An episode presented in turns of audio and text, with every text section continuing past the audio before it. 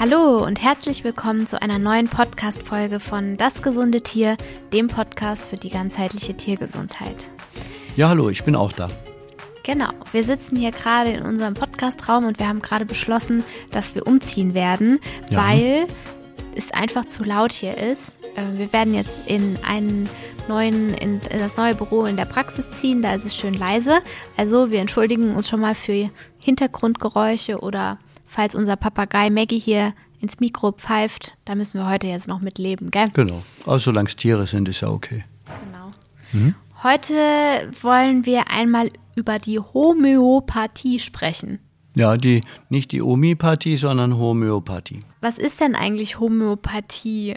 Homöopathie ist ein nicht einfaches Thema. Ich wüsste nicht, wie ich damit jetzt umgehen sollte, wenn ich nicht vor 40 Jahren schon die Homöopathie lernen hätte dürfen. Ja, und äh, so entstanden halt von früher über den Lauf der Jahrzehnte halt Prozesse, die mir klar gemacht haben, was Homöopathie ist, was sie bedeutet, wie sie uns helfen kann und wo sie aber auch äh, einfach keinen Nutzen bringen kann. Das sind Prozesse. Und inzwischen bin ich halt über einige Dinge sicher und andere Dinge muss ich halt auch immer wieder tatsächlich versuchen, Versuch und Irrtum, was aber eben natürlich in jeder Art von Therapie auch dazugehört. Genau. Also ich habe ja eben mal kurz gegoogelt nochmal, was Homöopathie ist. Ja. Da wurde auch nochmal gesagt, dass in der Homöopathie mhm. eine Krankheit als Störung aufgefasst wird, die den gesamten Körper betrifft.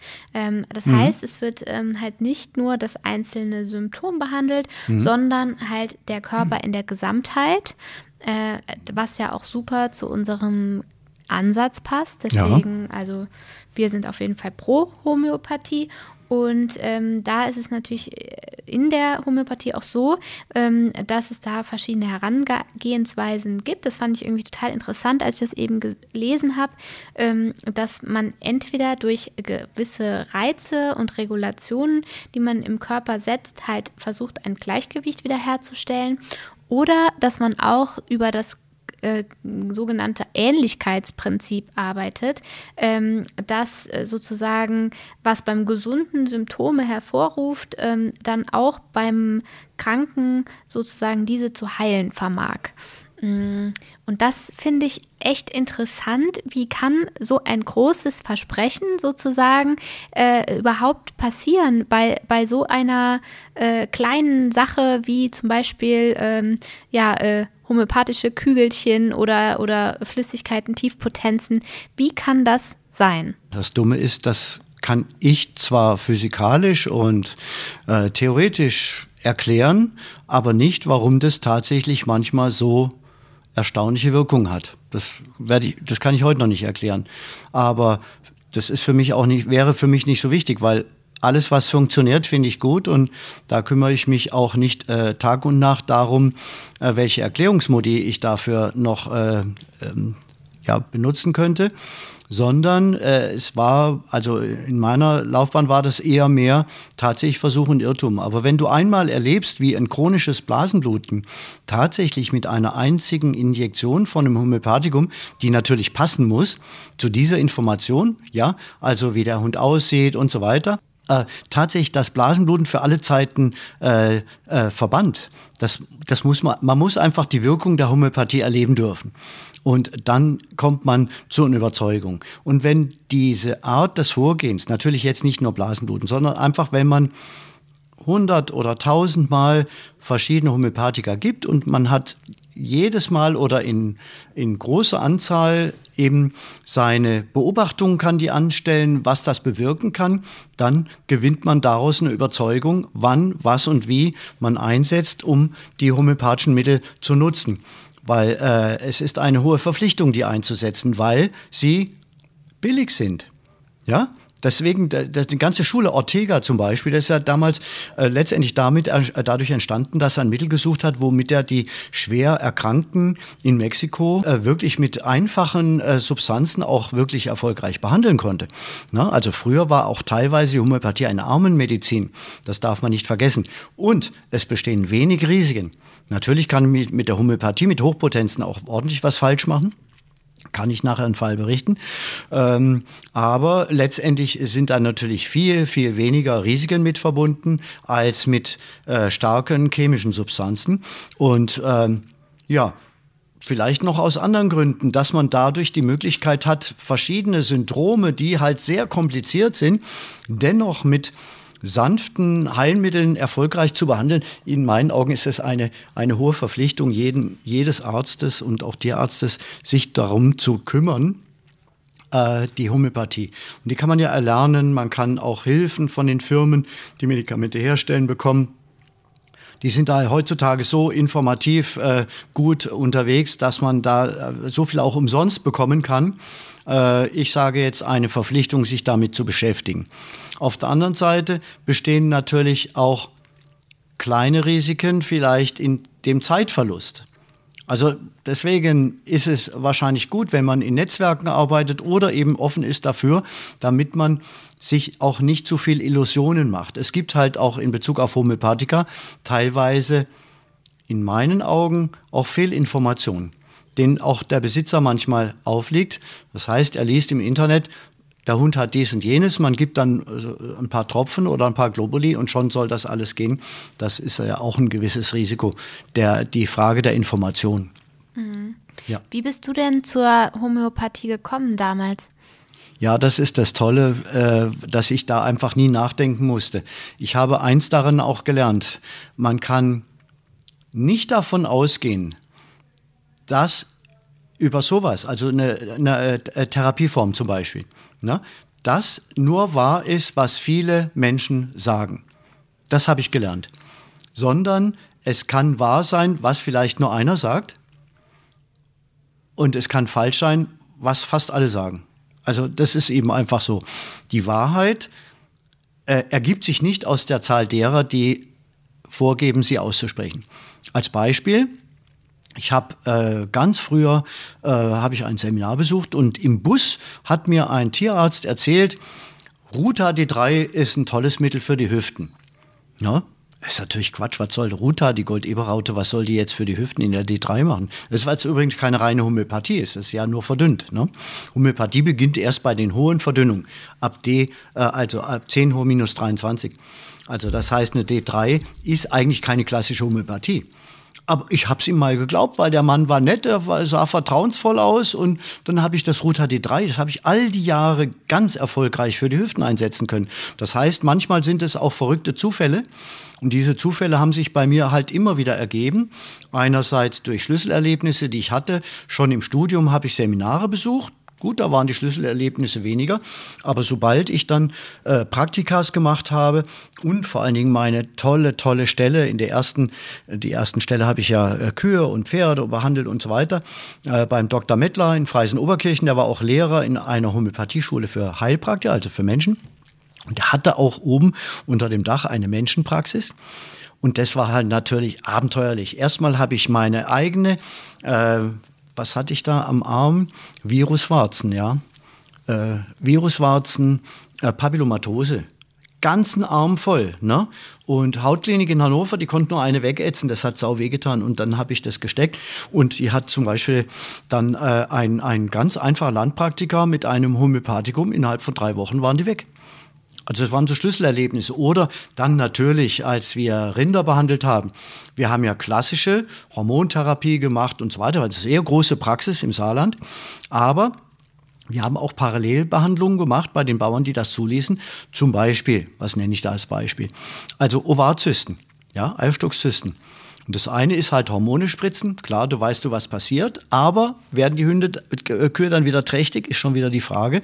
Und auf der anderen Seite dann genau repertorisieren. Und da sind wir tatsächlich auch an den Köpfen vorbei. Wir haben geschaut, wie die aussehen. Na, also ob die, zum Beispiel weiß ich noch, die, die äh, äh Kühe, die so blonde Locken haben, das ist schon richtig witzig.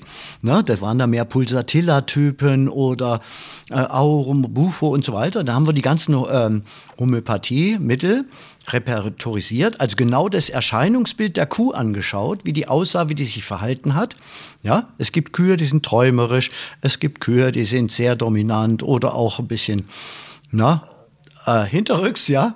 Also gibt es eben genauso viele verschiedene Typen wie beim Menschen. Und die hat der Mettler exzellent äh, äh, repertorisiert. Und dann haben wir das Mittel für die Zysten in die Schwanzvene gespritzt und haben doch tatsächlich, wir haben einen Rektalisationsdienst gehabt, also richtigen Sterilitätsdienst, und sind dann in den nächsten Tagen immer hingefahren und haben die Ergebnisse kontrolliert.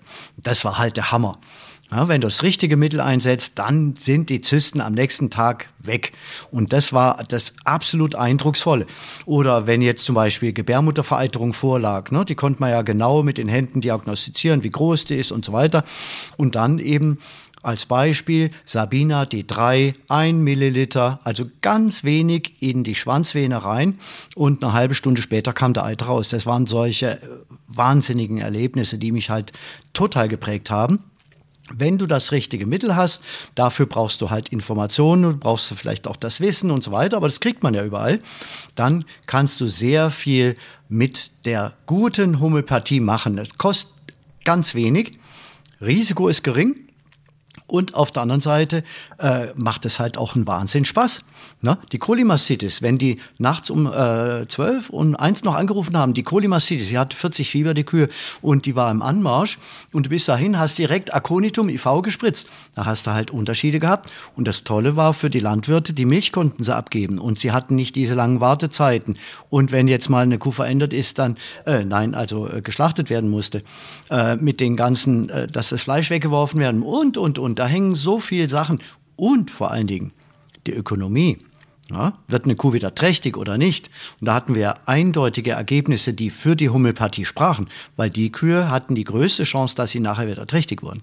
Also das heißt, das regulative Prinzip der gut eingesetzten Homöopathie, das hat mich damals einfach durch diese täglichen Erlebnisse also total geprägt. Ne? Und ich bin heutzutage der Meinung, wer das verachtet oder wer dann noch fertig bringt, als Mensch, als Politiker zum Beispiel, der äh, zwar Medizin studiert hat, vielleicht oder da auch was gelesen hat, ähm, aber dann letztendlich ohne die Anwendung jeweils versucht, jemals versucht zu haben. Es gibt echt Kritiker, die haben noch nie Homöopathie eingesetzt. Die haben noch nicht einmal berufsmäßige Arbeit. Und die setzen sich in Fernsehsessel und sagen dann, Homöopathie ist Quatsch, das sollte verboten werden. Ja, also das, das finde ich eigentlich das Absurde, das bedeutet, wenn die Leute, es, es gibt doch ganz viele Heilpraktiker, es gibt auch Ärzte inzwischen, die die Homöopathie einsetzen und so weiter, wenn die eine gesammelte Meinung haben und das beruflich ausüben, dann muss man denen erstmal mehr vertrauen als den Leuten, die gar nicht damit arbeiten, dann aber die hohe, das hohe Zepter führen, äh, das zu verurteilen. Sogar in Fernsehsendungen, die um Viertel nach acht kommen. Mhm. Na, da kommt dann so eine schlaue Apothekerin, die sagt auf einmal, und Apothekerin, die das ja gar nicht so anwenden können, ne? die sagt dann auf einmal im Fernsehen, ja, ich habe jetzt ein Buch drüber geschrieben, dass die Homöopathie Quatsch ist. Ne? Das, äh, das, äh, ich habe die alle Medikamente alle rausgeworfen. Diese Absurdität des gesellschaftlichen Lebens, das alles, was verbreitet wird, letztendlich inzwischen ein bisschen wichtiger geworden ist als ich weiß, wie viele Heilpraktiker gibt es in Deutschland? Ich glaube 40.000, ich weiß es nicht. Aber die große Anzahl der Leute, die erfolgreich mit Homöopathie arbeiten, die muss gehört werden. Und ich sehe das wie so eine Verschwörungstheorie an, wenn man sagt, die sind alle verrückt, die betrügen alle. Aber ein paar Leute, die jetzt da schlaue Sendungen machen, die wissen das alles besser. Das ist natürlich Quatsch. Ne? Ich habe die Homöopathie 40 Jahre eingesetzt und ich habe nicht immer Erfolg damit gehabt, weil es ist klar, wenn du das falsche Mittel wählst oder hast keine Zeit und äh, denkst, du musst da nicht richtig nachlesen oder nachdenken, natürlich kannst du auch Fälle haben, dann nutzt es gar nichts. Ja? Und dann muss man noch ein bisschen unterscheiden zwischen Globuli, Tabletten, äh, in welcher Form. Es gibt so Ampullenprodukte, die also verschiedene äh, Dosierungen haben insgesamt und so weiter. Welche Bereiche der Homöopathie setze ich überhaupt ein? Die muss ja auch in das Gesamtkonzept äh, passen. Aber äh, die Summe dieser Dinge einzusetzen und zumindest mal zu versuchen und eventuell auch dem Patienten dadurch, äh, also mit unschädlichen Medikamenten zu helfen, das ist eine Verpflichtung, die auch sehr viele Menschen, also weltweit inzwischen äh, auch durchführen. Jetzt habe ich wahrscheinlich zu viel geredet.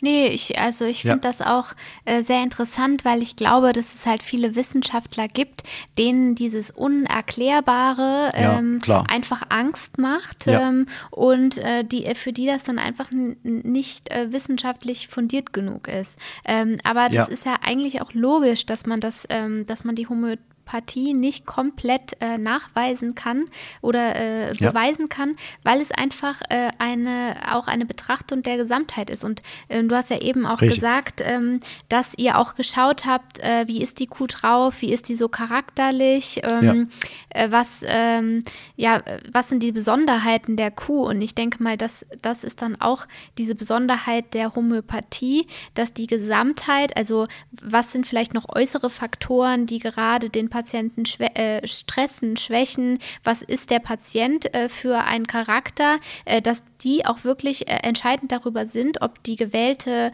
ähm, ja, äh, Potenz oder sagt ja, man das, ja. ne? dann auch die richtige ist. Und ähm, deswegen äh, denke ich mal, dass da so ein Erfahrungsschatz an, ähm, dass man es einfach viel versucht hat und mittlerweile schon weiß, was, was funktioniert, was nicht, äh, dass das auf jeden Fall sehr viel wert ist. Und ähm, im Ende ist es ja wirklich so, dass der Erfolg Recht gibt. Also man, man macht genau. natürlich das, was äh, dem Tier hilft, was das Tier gesund macht. Und mhm. da ist es dann auch relativ egal, ob das jetzt ähm, äh, ja von jedem anerkannt wird oder nicht, sondern ähm, Ne? Wie du eben gesagt hast. Ja, ist so. Ja. Das, das ist ein Problem unseres Denksystems. Ne? Äh, wenn du heutzutage äh, ein chemisches Medikament, nehmen wir mal an, an Zellkulturen ja, oder an Probanden äh, untersuchst, jetzt die Impfstoffe zum Beispiel, ne? da kannst du nach einer bestimmten Zahl bestimmte Feststellungen, also Zahl von Probanden, bestimmte Feststellungen äh, ähm, äh, tätigen. Du kannst sagen, so und so viele Leute haben dann nachher Antikörper gebildet. Das kann man halt messen. Aber die Wirkung von Homöopathika kannst du nicht unbedingt messen. Das heißt, dafür als Kritikpunkt zu nehmen, dass dafür keine Studien da sind, ist ja Unsinn, weil du kannst darüber keine Studien machen, weil Studien müssen standardisiert sein und die müssen festgelegt sein und die Messwerte müssen genau bestimmt werden können. Und das kannst du bei der Homöopathie nicht. Du kannst nur sehen, geht es einem besser, sind bestimmte Symptome verbessert oder Regulationen. Es kommt halt auf die Regulation an und auch auf Konzepte. Ne? Wenn jemand eine kaputte Darmflora hat, wirkt er eben in der, auf das Homöopathikum, äh, kann er nicht so anschlagen, als wenn du gleichzeitig auch was für die Darmflora machst. Das ist auch wieder logisch. Ne? Bedeutet also, dass die Kritiker leichtes Spiel haben, weil sie immer diese fehlenden Studien bemängeln können. Und dann glaubt das jeder, ja, da ist ja keine Studie und für was anderes, da haben die 1600 untersucht und dann auf einmal ist das schon eine Studie äh, für ein anderes Medikament. Das nehmen die Leute dann ernst. Äh, das heißt, Homöopathie ist was Individuelles und etwas Einzigartiges. Jeder Patient, jeder Hund, jede Katze, ich habe ja sogar damit ähm, äh, Schweine, äh, äh Bestände äh, behandelt, äh, Hühner, Reptilien, all, praktisch alle Tierarten, die man sich so vorstellen kann, Ziegen, Schafe und so weiter. Das heißt, jeder Patient ob Mensch oder Tier, ist einzigartig und jeder hat ein bestimmtes Erscheinungsbild. Ne? Und das ist auf der einen Seite vielleicht das Anstrengende, dass man da halt auch wirklich hingucken muss. Ja, und aber auf der anderen Seite das Abenteuerliche. Deswegen kann ich nur auch die junge Tierärzte wirklich ähm, ja, bitten, sich auch um diese natürlichen Therapieverfahren zu kümmern, weil das ist einfach abenteuerlich. Also jetzt nach 40 Jahren noch genieße ich das einfach, das Abenteuer, äh, diese Dinge einzusetzen und dann auch zu erleben, was man damit bewegen kann. Das ist einfach sehr inspirierend.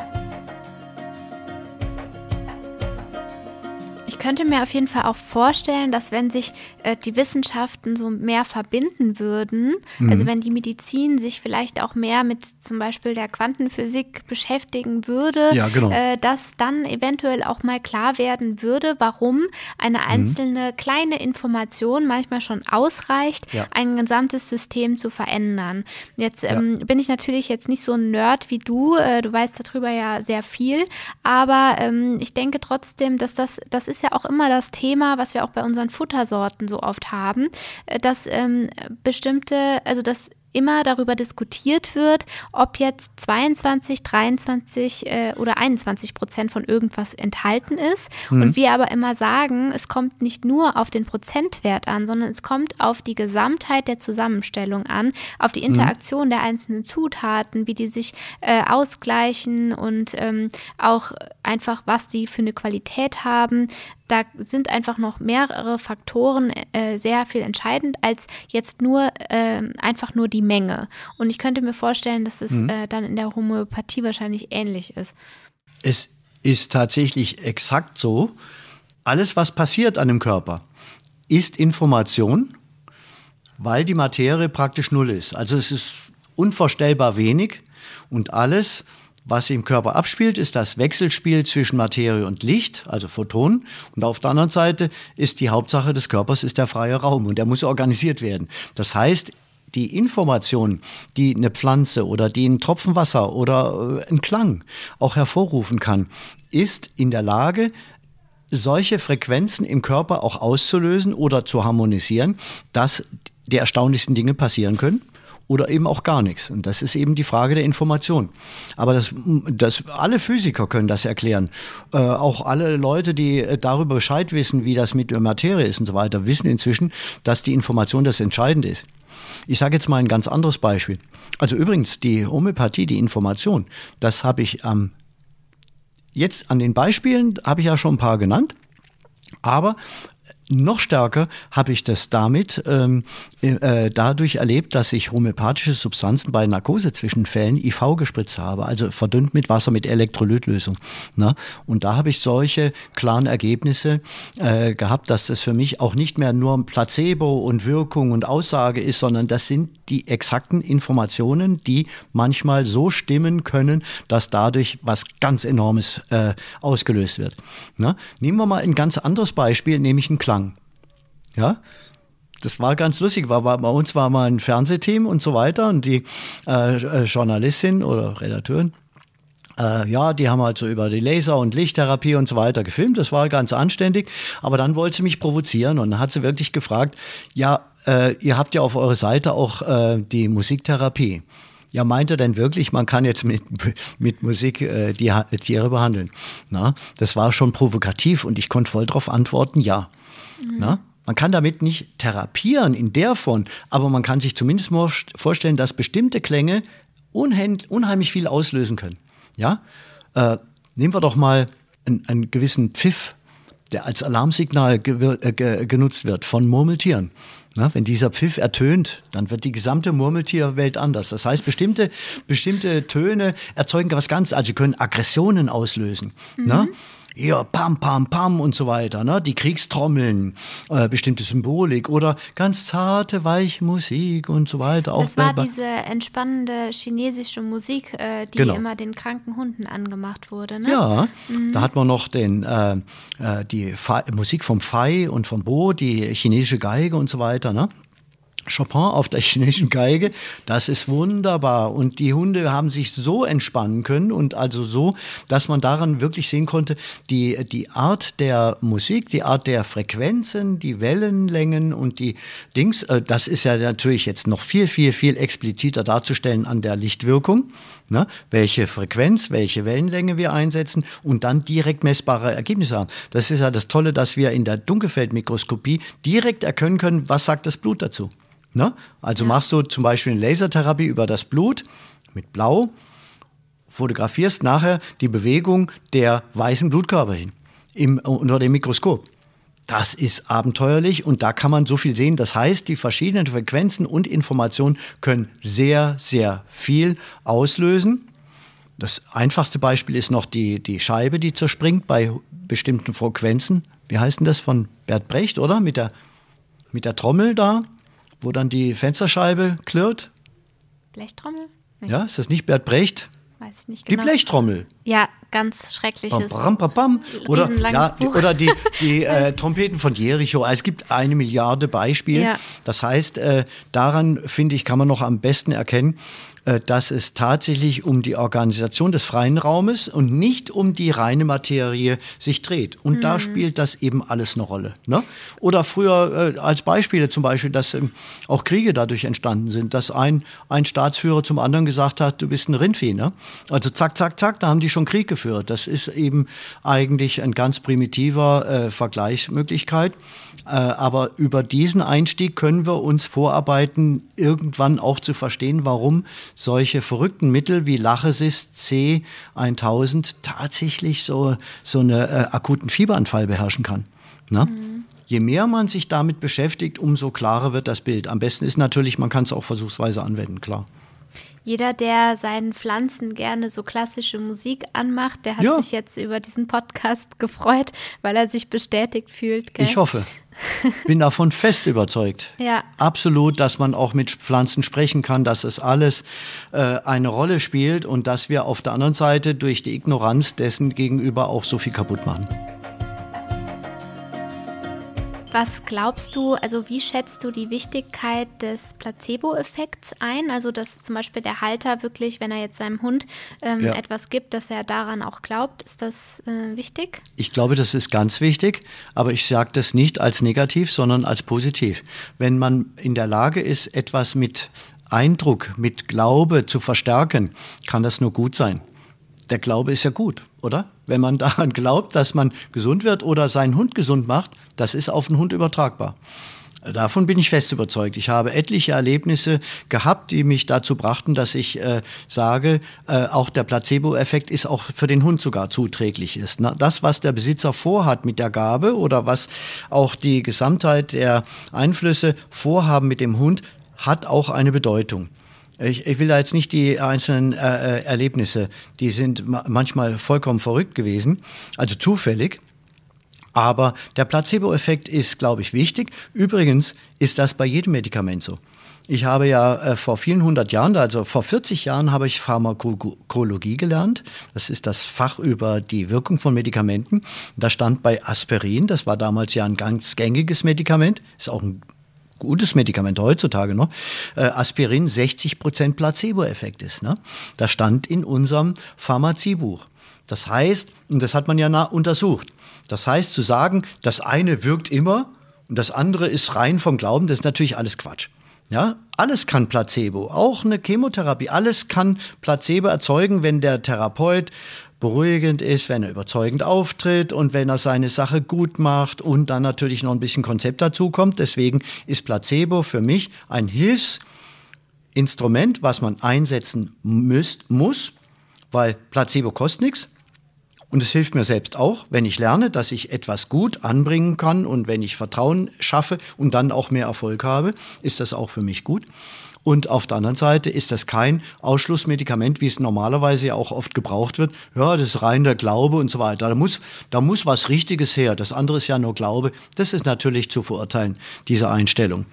Weil nichts ist nur Wirkung und auch der anderen Seite ist nichts nur Placebo, sondern alles muss zusammenpassen.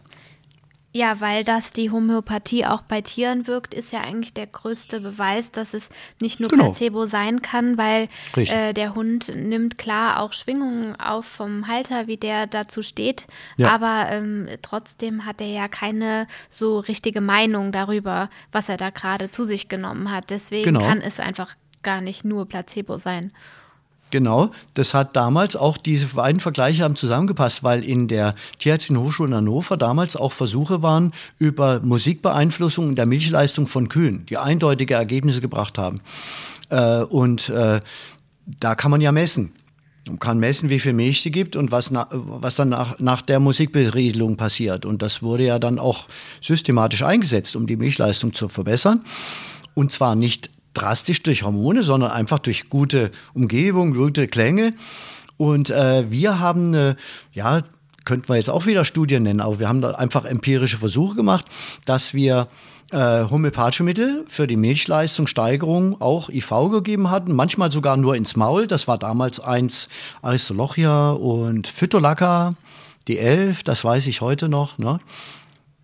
gibst du Phytolaca D11 damals, IV, und äh, zwangsläufig hat die mehr Milch gegeben. Und die Bauern haben damals sehr gute Aufzeichnungsmöglichkeiten gehabt. Wir haben also damals schon, nicht mit dem Computer, sondern einfach mit Büchlein, haben wir das äh, uns alles aufgeschrieben und kamen dann eben auch zum eindeutigen Ergebnis, dass bestimmte verdünnte Phytolacca D11 ist kein richtiges Homöopathikum, ist eine verdünnte Lösung. Aber der Energie, die Informations, die Materie ist weniger, aber die Information ist halt mehr mhm. äh, zur Ursubstanz. Äh, dass das äh, tatsächlich äh, einen guten Einfluss auf die Milchleistung hat. Und das sind ja ganz einfache Dinge. Wenn man die lernt und dann anwenden kann, umsetzen kann, kann man ja damit viel machen. Ja, mir ist gerade, äh, als ich dir zugehört habe, ist mir noch aufgefallen, dass das ja dann wahrscheinlich auf alle Sinne anwendbar ist. Ne? Also dann wahrscheinlich auch Geruch, also Aromatherapie zum Beispiel, ja, Gehör. Genau. Äh, ne? Also da über das Thema Aromatherapie sollten wir auch mal sprechen, glaube ich. Ja, das wird sehr interessant sein. Man weiß ja auch, da kann man zum Beispiel auch ja, gewisse Studien durchführen. Das ist ja zum Beispiel mit Jasmin passiert, ne? Dass, äh, also wel, welche ätherischen, welche Düfte auch welche Dinge zum Beispiel im Hormonsystem auslösen oder eben ja, weg, wegmachen mhm. äh, oder, äh, oder bekämpfen.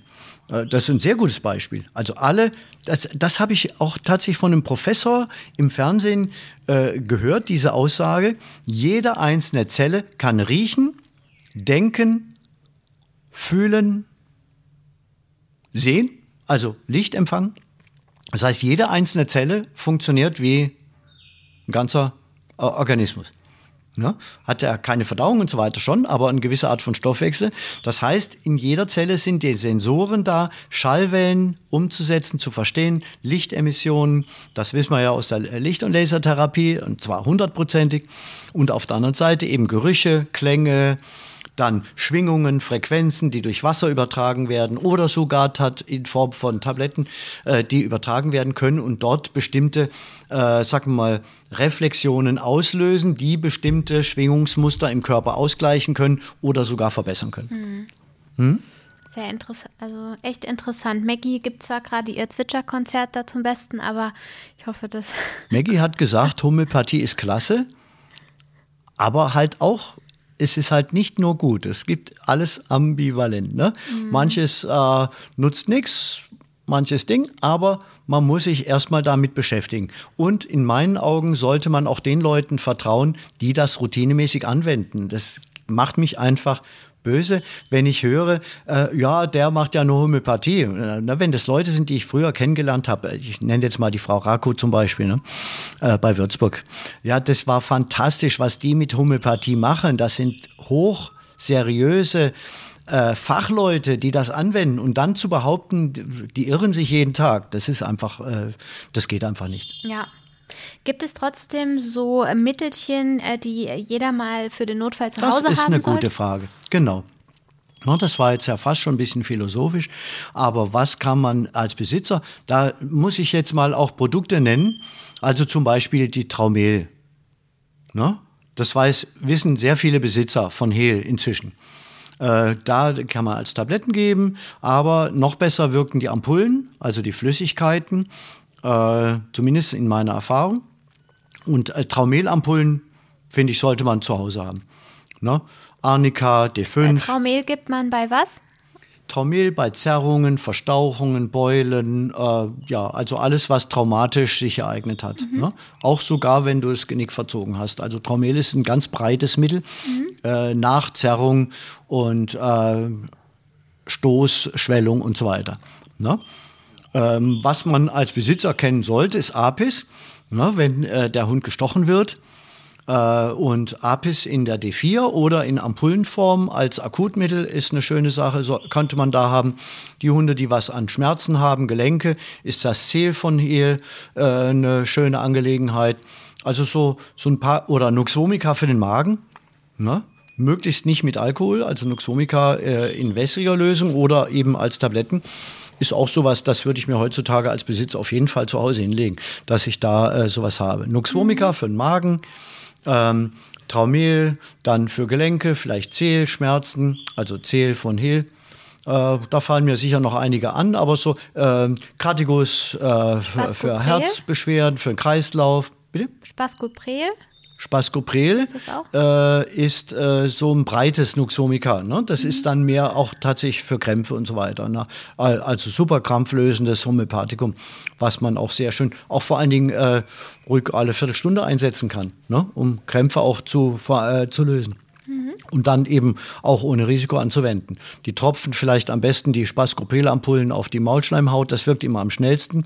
Dort, da gibt es einiges, was man äh, durchaus dabei haben könnte, sollte und womit man sich auch in der Hausapotheke ausrüsten sollte, damit man einfach, wenn sowas ist, nicht einfach hilflos dasteht oder direkt Cortison spritzen muss, sondern direkt weiß, okay, da wird der Hund gesprochen, äh, gestochen, äh, sofort äh, eben zum Beispiel Apis geben. Ne? Das hat eine schöne Wirkung. Okay. Mhm. Das ist gut. Ledum vielleicht noch, ja. ne? Nach Zeckenbissen. Ledum ist auch noch Flohbiss und so weiter, aber mhm. immer erst nachbissen. Prophylaktisch hat das keinen Sinn. Mhm. Das ist noch manchmal bei Homöopathie, was mich so ein bisschen stört, dass äh, ich immer wieder höre, dass die prophylaktisch gegeben wurde. Äh, Ignatia ist auch noch so ein schönes Mittel bei Scheinträchtigkeit na, ne, in der D200. Aber letztendlich, das finde ich jetzt dann nach klassischer Lehre nicht richtig, dass man vorgibt, man könnte äh, prophylaktisch was machen. Mhm. Die Homöopathie ist ein Mittel für Symptome, für Ereignisse und nach Ereignissen nach einem bestimmten Muster. Mhm. Vorsorglich hat die in meinen Augen und auch was ich gelernt habe, keine, keine Nutzen. Mhm. Okay, vielleicht ähm, ja, vielleicht vorsorglich nicht, aber vielleicht so langfristig begleitend bei Dingen, die Das schon, sagen wir mal so, ja. wenn du, wenn die Information gepasst hat und äh, du siehst, dass ein Hund jetzt, nehmen wir mal Nuxomica. Das ist ein tolles Magenmittel. Und man, man hat gelernt, man hat ein bisschen Fencheltee gegeben und, und Nuxomica und zack ist schon das Magenkollern weg. Dann kann man das natürlich auch routinemäßig einsetzen. Mhm. Ja, mal länger, zwei, drei Wochen, durchaus zwei, dreimal täglich und so weiter. Das stimmt schon. Also äh, nachhaltig arbeiten damit ist okay.